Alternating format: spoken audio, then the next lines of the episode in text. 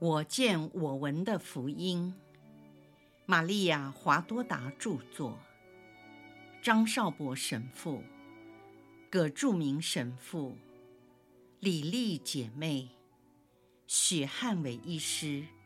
联合翻译。第三册：耶稣光荣的复活至圣母蒙召升天。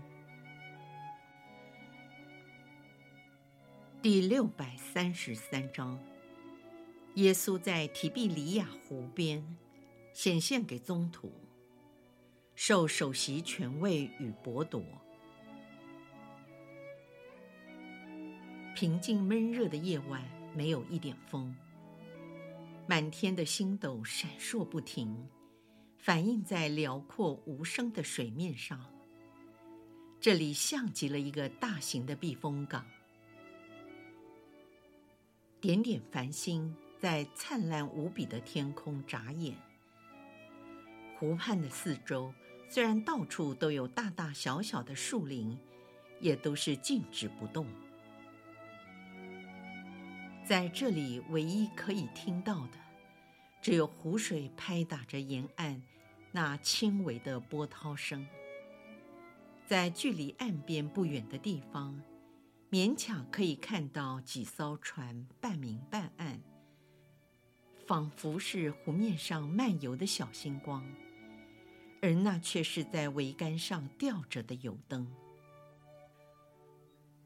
我不晓得我们在湖的哪个方向，我猜可能是南方，因为湖水的形状缩成一条河流，那一带是属于塔利盖亚的郊区，但是看不到该镇的影子，视线被茂密的树丛给挡住了。这小镇延伸到湖内，形成一个海岬或半岛。我这样的看法，是因为看到几艘船上的灯光像星星，由南面湖岸滑向北方。靠近沿岸有几间稀稀疏疏的茅屋，还称不上是个村落。设备看起来都很简陋，大概都是渔夫的家。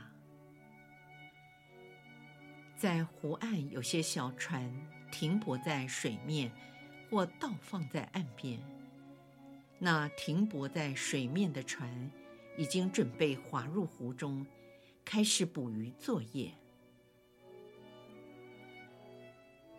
伯铎正在茅舍中探头往外看，厨房里炊烟人影，火光从背后照亮了他壮硕的身躯，形成一幅优美的人体素描。他抬头望着天，又看了看湖面，然后步行到湖畔。他赤着脚，穿着一件短衫，走进湖水中，直到膝下。然后伸出他粗壮的胳膊，用手去抚摸船舷的上缘。赛伯德的两个儿子也来了。多美好的夜晚呐！月亮很快就要出来了。今晚很适合捕鱼，但是需要划桨。是的，因为没有风。那我们要做什么呢？他们低声交谈，只是片语之字。这是一般渔夫的习惯，专心注意帆汉网的操纵，所以很少言语。最好我们现在就出发，到时候可以将捕获的一部分鱼卖掉。这时，安德、多莫、巴尔多路茂也都站在岸上。巴尔多路茂说：“今晚好热啊。”多莫问道：“可能会有暴风雨，你们还记得那个晚上吗？”伯铎说：“哦不，风平浪静，可能会有雾。”但不会有暴风雨。我要去捕鱼，谁要跟我去？”多莫擦着汗说：“我们跟你一起去，在湖面也许会凉快些。”接着又说：“家里煮饭的火是女人需要的，但真像在泡温泉。”若望说：“我去通知热忱者西满，他一个人在那里。”伯铎在准备渔船，安德雅格和他一起。雅格问：“我们可以走远一点？”去到我家吗？一定会给妈妈带来惊喜。不知道是否可以带着马尔奇安？记得当我们还在厄弗那因要去耶路撒冷之前，主曾经向我说过，他希望和马尔奇安一起补过第二个逾越节，但以后他就没再提这件事了。安德说：“我记得他同意。”伯铎说：“第二个逾越节是的，但我不知道他是否希望先把男孩带到这里来，还是……我曾经犯过不少错误啊。你也会来吗？”“是的，博多。”这次捕鱼令我回想起许多的往事。博多说：“唉，勾起我们每个人的回忆，往事再也不会重演了。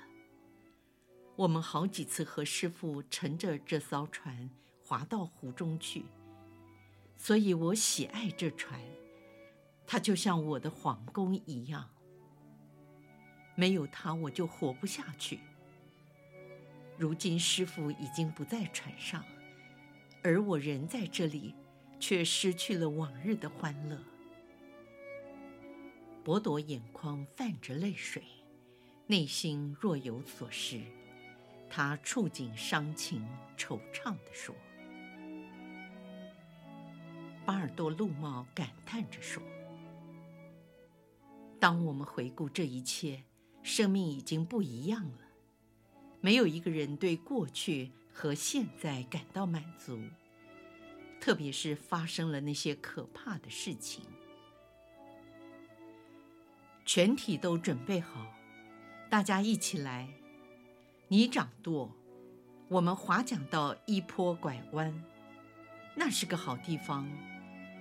大家都一起用力吧。博多开始划桨，船便顺着平静的水面滑行。巴尔多禄茂掌舵，多默和热忱者西满两人准备撒网。现在网已经完全张开。这时皓月当空，已越过贾达拉山头，或者是贾马拉山。如果我华多达说的对。这两个山头都在湖的东岸偏南的地方。月亮的光芒照射着湖面，在平静的水面上画出一条像钻石般的航线。今夜的月光陪伴着我们直到日出。如果没有雾的话，鱼会被月光吸引，由湖底游上水面。我们现在已经没钱，如果今夜有很好的收获，明天就可以买饼，然后再把饼和鱼送给留在山上的人。他们断断续续地聊着，话已不多，偶尔只是一言半语。你还是划得很好吗？没有忘掉你的技术。热忱者西满称赞博多：“是的，真该死！怎么了？”其他的宗徒追问。我的问题是犹达斯的影子，无论走到哪里，始终跟着我。想起那天我们两艘船并行，想比试一下，看谁划船的技术比较好，而那个人，唉，热忱者西满说，在我和他初次相遇时。他给我的印象就是个坏胚子，特别是在我们的船和罗马人的船相撞时。你们还记得那件事吗？多莫说：“我们当然记得。可是师傅经常为犹达斯辩护，我们一方面看着师傅袒护他，另一方面却看见犹达斯表里不一。”这是我们始终猜不透的。嗯，我不止一次地说他，但是师父常对我说：“西满，不要论断。”犹大达斗也经常怀疑他。雅各伯用手肘碰了一下他的弟弟若望，说：“我简直难以置信。”这个人好像从不知道这些事。若望低下头，一句话也不回答。多默说：“你现在可以说一说你的看法。”若望说：“我正在努力把过去的事情忘掉，这是师父给我的命令。难道你们想要我背命吗？”热忱者西满袒护着若望。你说的很对。又说，我们不要骚扰他。伯铎下令撒网，慢慢的，你们划，但不要快。巴尔多禄茂转向左边，靠近，转，靠近一点。网完全张开了，是吗？把桨收回来。现在我们要耐心地等待。在这宁静的夜晚，一切美得令人赏心悦目、叹为观止。湖光山色的倒影，反射在水波荡漾的湖面上，真像个天堂。明月照耀着水面。波光粼粼，像钻石般的闪亮动人。湖畔四周的丘陵，也在翻腾的波浪中跳跃。岸边的房舍在月色下皎洁如雪。他们每隔一段时间，便把渔网拉出水面。从网上流下来的水花，好似钻石形成的瀑布。然而网内却是空无一物，于是他们再次下网，并改变方位，看看是否有些收获。时间慢慢的过去，月亮也逐渐消失，曙光从东方浮现，天空泛蓝带绿，潮湿闷热的雾气也由湖面缓缓升起，飘向南方。提比里亚和塔利盖亚镇也被雾气笼罩，轻烟薄雾，等待日出之后便会自动消散。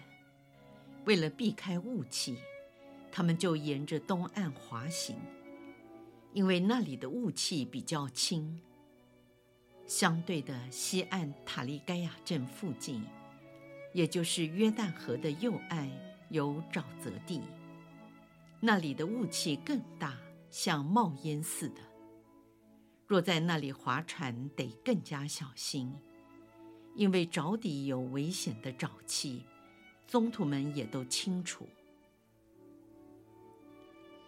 你们在船上的人呐，有没有东西可吃？在茫茫雨雾中，岸上传来了男性的声音。船上的人都大吃一惊。他们耸了耸肩，大声的回答说：“没有。”便议论着说：“我们仿佛总是觉得听见耶稣的声音。船向右边撒网，就可以捕到鱼。”船的右边是湖中心的方向，他们感到有些困惑，但还是撒了网，便立刻感觉船在摇撼，又感到船的右面受到网的拉力向右倾斜。若望大喊说：“是主！”伯铎问：“你说是主？”你还怀疑？我们刚才好像听到了他的声音。你看这渔网，就是最好的证明，和上次一模一样。是他。啊，耶稣，我的耶稣，你在哪里？每个人都瞪大眼睛，想透过云雾寻找耶稣的所在地。他们把渔网固定在船尾，然后拖到岸上。因为如果靠人力将网拉到船上，再回岸边会有翻船的危险。多莫从伯铎手中接过划桨，伯铎迫不及待地穿好短衫，并套在短裤上，这是他仅有的穿着。除了巴尔多陆帽之外，其他的宗徒穿着也和伯铎一样。他纵身跳进水里，全力以赴地向岸边游去。他火速地前进，游泳的速度比他们划船还快，是第一位登上陆地的。在荆棘丛的旁边，有两块比较大的石头。上面有点燃的火。耶稣站在火堆旁，慈祥地向伯多微笑。伯多因为情绪激动，有些喘不过气来，只能连呼：“我主，我主！”湿漉漉的衣服紧贴在他的身上，水还在淌流，所以不敢触摸耶稣的衣裳。他俯伏在沙滩上，动也不动地朝拜耶稣。船底已接触到卵石的湖底，他们便停泊在那里。船上的人都站了起来，兴奋的不知如何是好。耶稣命令说：“把捕到的鱼拿几条来，已经有火了。”你们过来准备用餐吧。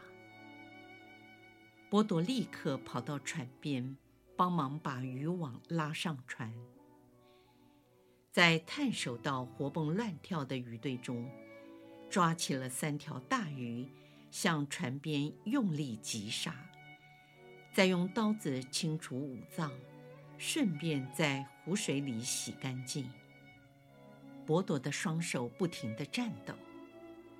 哦，绝对不是有点冷的关系。当他处理好之后，将鱼放在炭火上烤，还不时地注意着火候，直到烤熟了为止。其他的宗徒们都在朝拜耶稣，与他保持了一些距离。他们心生敬畏，因为在复活之后。耶稣更彰显出他天主性的大能。好了，饼在这里，你们忙了整夜都很疲倦，现在需要有点吃的。伯铎，鱼烤好了没有？是的，我主，烤好了。他的声音比平常更为阴哑。他低着头，面朝火堆，忙着揉拭眼睛。他的眼中含着泪水，好像被烟熏到的缘故。喉咙也受了刺激，所以声音有些改变。其实不是烟。他把烤熟的鱼放在几片粗大的叶子上，可能是南瓜叶。这是安德在湖水里洗净后递给了伯多的。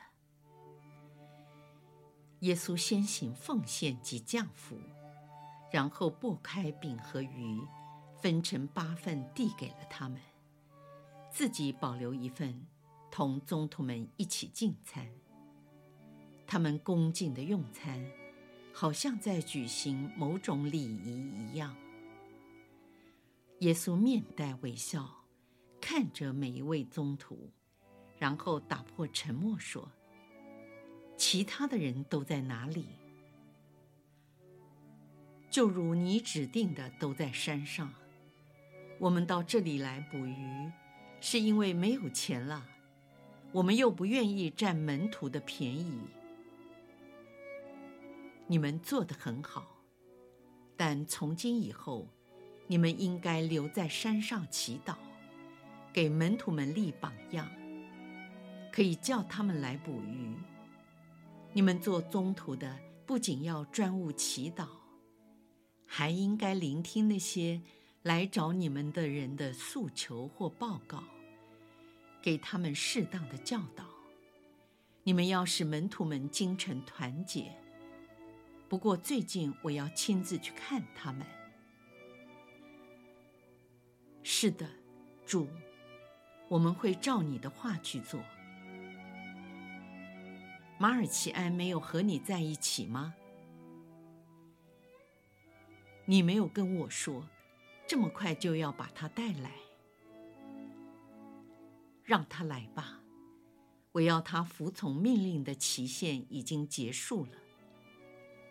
伯多说：“主，我会照办。”有片刻的时间，没有人说话。耶稣也低着头在思索事情。然后他抬起头来，双眼紧盯着伯多。他的这种神情总是要行大奇迹，或是为了彰显他的无限权威才有的情况。